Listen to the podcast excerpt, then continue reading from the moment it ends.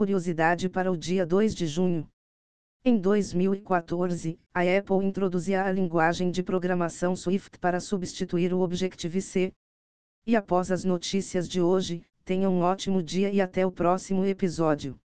Mais um pioneiro da IA se arrepende de seu trabalho.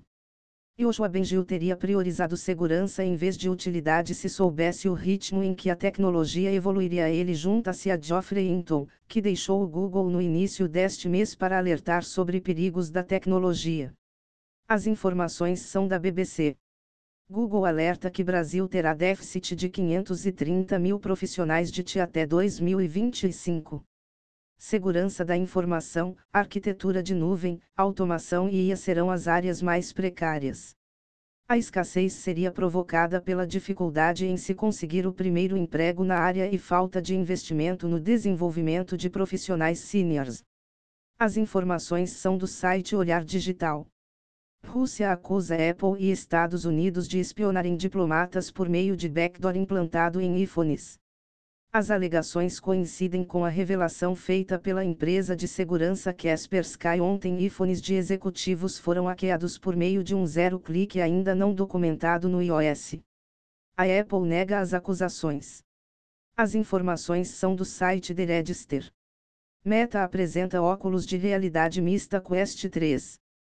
Comparado ao Quest 2, o dispositivo oferecerá um perfil óptico 40% mais fino, três novas áreas de sensor, controladores mais ergonômicos e o dobro de desempenho gráfico.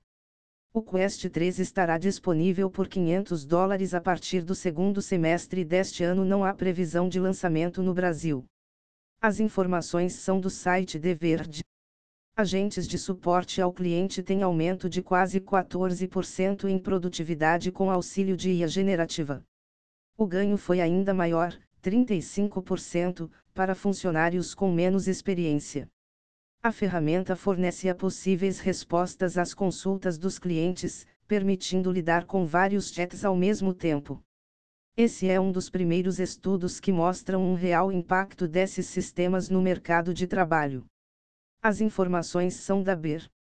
Nova câmera sem lente usa IAs para tirar fotos. A paragráfica coleta informações como a hora do dia, clima e dados de localização para gerar as imagens. O projeto seria uma forma de entender como as IAs enxergam o mundo, sem qualquer intenção de tornar-se um produto ou desafiar a fotografia tradicional. As informações são do site Futurism. Agência Espacial Europeia fará Livestrião de Marte nesta sexta-feira, às 13 horas, horário de Brasília. A transmissão mostrará imagens captadas pela câmera de monitoramento visual do orbitador Mars Express, em comemoração ao 20 aniversário de seu lançamento. O evento poderá ser acompanhado no canal do YouTube da ESA. As informações são do site Space. Até mais.